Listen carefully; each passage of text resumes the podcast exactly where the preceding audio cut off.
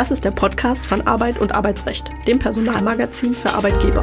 Mein Name ist Anne Politz und ich bin Mitarbeiterin in der Redaktion der AUA. In der Reihe Kurz gefragt sprechen wir regelmäßig mit Dr. Jan Tibor Lellay. Er ist Fachanwalt für Arbeitsrecht und Partner bei Buse in Frankfurt.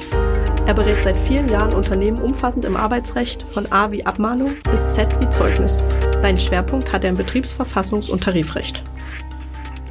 Herzlich willkommen, lieber Herr Dr. Lellay, zur heutigen Folge Kurz gefragt. Unser Thema heute lautet Glaubensfreiheit und Neutralitätsgebot, religiöse Symbole am Arbeitsplatz. Das Bundesverfassungsgericht formulierte bereits in einer Entscheidung aus dem Jahr 2020 die Notwendigkeit für Rechtsreferendare, sich in weltanschaulich religiöser Hinsicht neutral zu verhalten.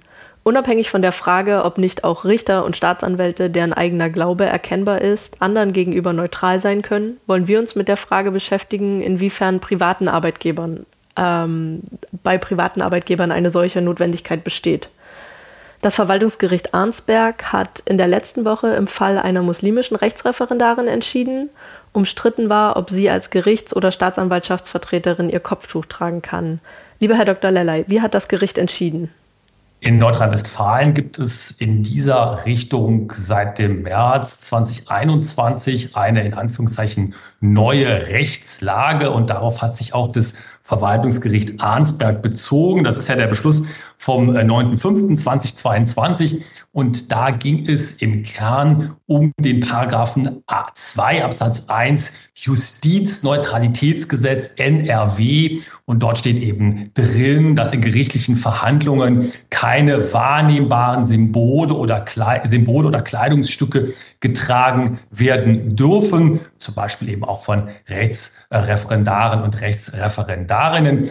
Darum ging es um den Fall hier. Das Kopftuchverbot fällt unter diesen Paragraphen 2 Justizneutralitätsgesetz und das Verwaltungsgericht Arnsberg mit Verweis, wie Sie ja gerade schon zu Recht gesagt hatten, äh, Frau Politz, auf die Rechtsprechung des Bundesverfassungsgerichts, die ja in ganz ähnlichen Konstellationen auch schon gekommen war. Das Verwaltungsgericht Arnsberg sagt eben, hier darf eine Rechtsreferendarin, wäre auch das gleiche für ein Referendar, keine, kein Kopftuch in der gerichtlichen Verhandlung tragen.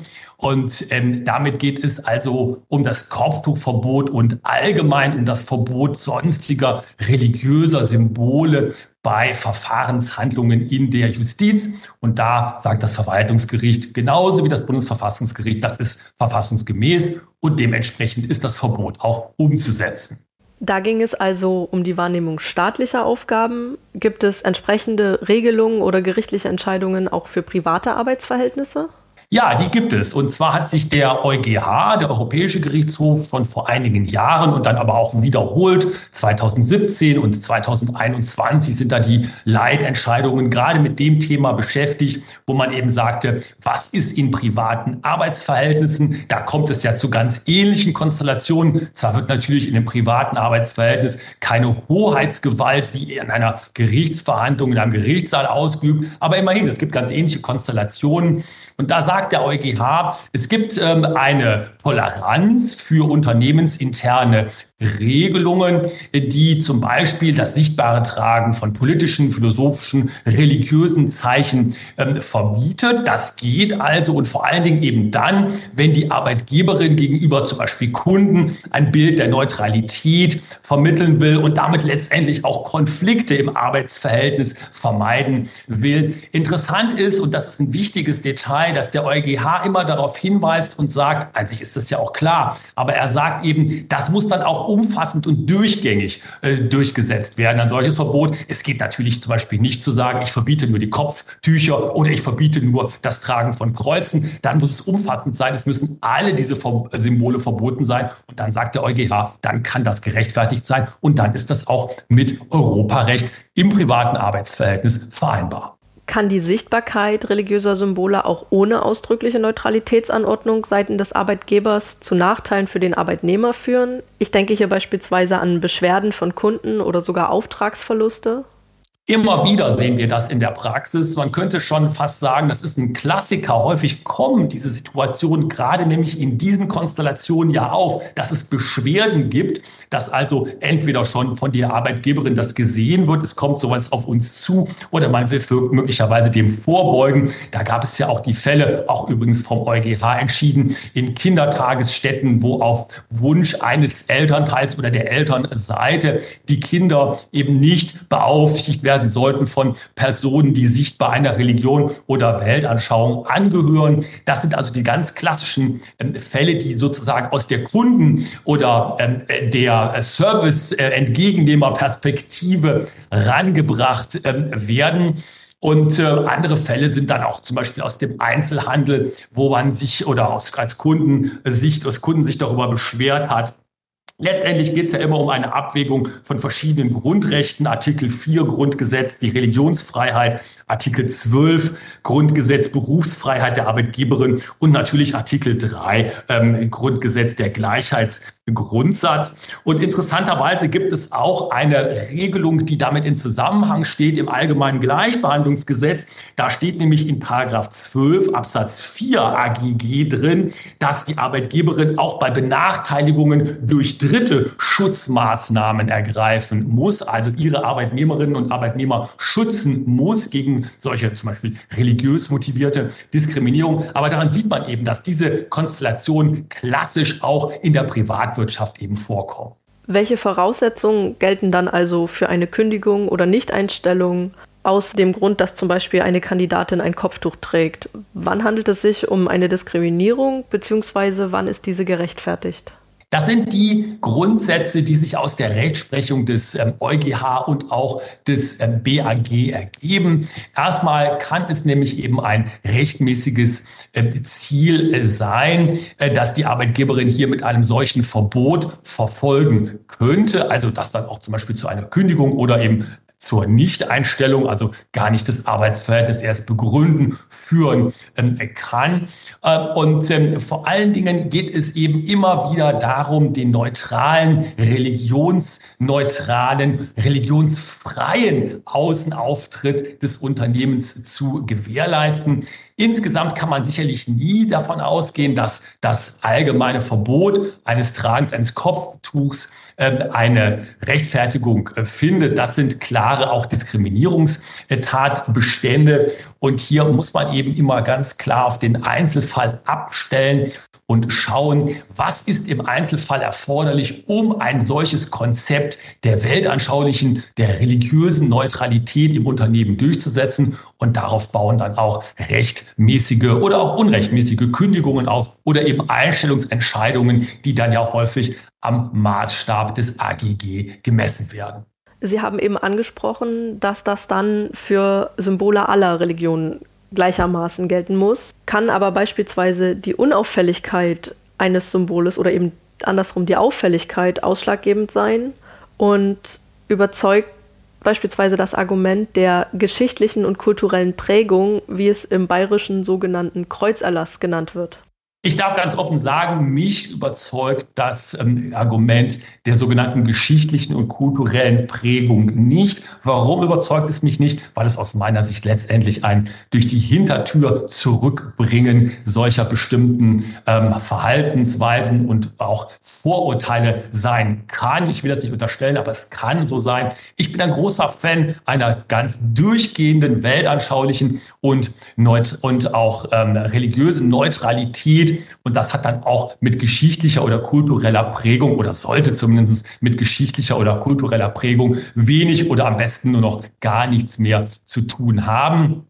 Ja, Sie hatten gerade gesagt, äh, Frau Politz, die Unauffälligkeit ist auch immer so ein Schlagwort, was in diesen Fällen auftritt. Da wird dann äh, darüber sinniert, wie klein oder groß dürfen denn diese religiösen oder weltanschaulichen Zeichen, die man da trägt, äh, sein. Und interessanterweise hat sich hiermit auch die Rechtsprechung beschäftigt. äh, fast schon mit Zentimeterangaben wird da gearbeitet. Also wie klein und wie groß darf es denn eben sein? Es ist im Ergebnis so, dass die Gerichte schon dahin tendieren und sagen, die unauffälligen religiösen äh, Symbole sind eher zulässig. Warum? Ist auch im Grunde genommen klar, gesunder Menschenverstand, weil sie eben nicht so sehr eine Neutralitätspolitik des Unternehmens in Frage stellen. Unauffällig ist eben gerade unauffällig und fällt nicht so ins Auge. Je größer das wird, desto eher ist es um die Neutralität schlechter bestellt. Deswegen muss eben was klein oder unauffällig ist, und das machen die Gerichte auch im Einzelfall geprüft werden. Ich hoffe, sie tun es nicht immer mit einem Zentimetermaß, aber manchmal hat man schon den Eindruck. Und stellt die Kündigung wegen des Tragen eines Kopftuches dann nicht eine mittelbare Diskriminierung dar? Immerhin sind davon besonders muslimische Frauen betroffen. Bei den meisten anderen Religionen und auch für männliche Muslime gibt es solche offensichtlichen Symbole ja nicht. Das ist völlig richtig. Hier kann man äh, sehr gut daran denken, dass es eine mittelbare Diskriminierung äh, sein könnte. Das ist ja auch in den Vorgaben des AGG so definiert, nämlich wenn man erstmal schaut, ein Anknüpfungsmerkmal, was erstmal vielleicht gar nicht so sehr einen objektiven Anknüpfungspunkt hat an eins der verbotenen Diskriminierungsmerkmale gemäß 1 AGG, aber dann eben mittelbar diese Diskriminierung auslöst. Ich glaube, in den Fällen, über die wir uns hier unterhalten, ist es im Ergebnis so, dass dieser religiöse Tatbestand die Frage nach einer mittelbaren Diskriminierung nach dem, aus der, auf Grundlage des Geschlechts fast immer, wie man so schön sagt, in den Schatten stellt. Und deswegen gibt es hier auch kaum ähm, Entscheidungen oder auch nur äh, Teile, wo das angesprochen würde, wo gesagt wird, naja, mittelbare Diskriminierung. Ich halte das absolut für einen denkbaren Ansatz. Ich denke aber auch, dass es im Ergebnis letztendlich immer um das religiöse Element hier geht, was ja in diesen Fällen auch immer absolut im Vordergrund steht. Und schließlich noch die Frage, wie Arbeitgeber eine solche Neutralitätsforderung für ihre Beschäftigten in der Praxis ausgestalten können. Welche arbeitsvertraglichen Klauseln sind zulässig, welche nicht? Gibt es auch Möglichkeiten außerhalb des Arbeitsvertrags? Ja, die ähm, Unternehmen, die sich mit diesen Themen beschäftigen, beobachten, das ist meine Erfahrung auch aus der Beratungspraxis, ziemlich genau, wie sich die Rechtsprechung, also des EuGH und des BAG hier entwickelt. Und hier ist man als Unternehmen gut beraten, wenn man die Leitplanken dieser Rechtsprechung dann auch in seine Unternehmenskonzepte zur weltanschaulichen und religiösen Neutralität einbaut. Das kann durch eine Klausel im Arbeitsvertrag geschehen. Das kann aber auch durch eine ähm, Regelung per Betriebsvereinbarung oder Regelungsabrede mit dem Betriebsrat äh, geschehen. Das sind ähm, alles Möglichkeiten, die hier offen stehen. Es gibt auch Unternehmen, die das einfach nur als Erwartungshaltung formulieren und zum Beispiel online, intern im Intranet des Unternehmens an die Mitarbeiterinnen und Mitarbeiter bekannt geben. Wichtig ist, immer im Auge zu behalten, es muss ein Konzept der der Neutralität, der religiösen und weltanschaulichen Neutralität sein, was sich natürlich eben nicht gegen bestimmte Religiösen, bestimmte Weltanschauungen richten darf. Und letztendlich halte ich es auch für ein Gebot der Transparenz im Arbeitsverhältnis, dass eine solche Erwartungshaltung der Arbeitgeberin klar formuliert wird, ob es nun in einer allgemeinen Bekanntmachung, zum Beispiel online intern oder eben durch eine Klausel im Arbeitsvertrag geschieht. Das kann dann bis zu einem bestimmten Grad Grad vielleicht sogar Geschmackssache sein, aber darüber reden und es auch festlegen, nachvollziehbar festlegen, das muss man schon, schon im eigenen Interesse als Unternehmen, wenn es zum Rechtsstreit kommt, will man ja belegen können, dass man die aufgestellten Regeln der Rechtsprechung erkannt und umgesetzt hat. Ja, dann ganz herzlichen Dank, lieber Herr Dr. Lalai, und bis zum nächsten Mal. Herzlichen Dank, bis zum nächsten Mal. Tschüss.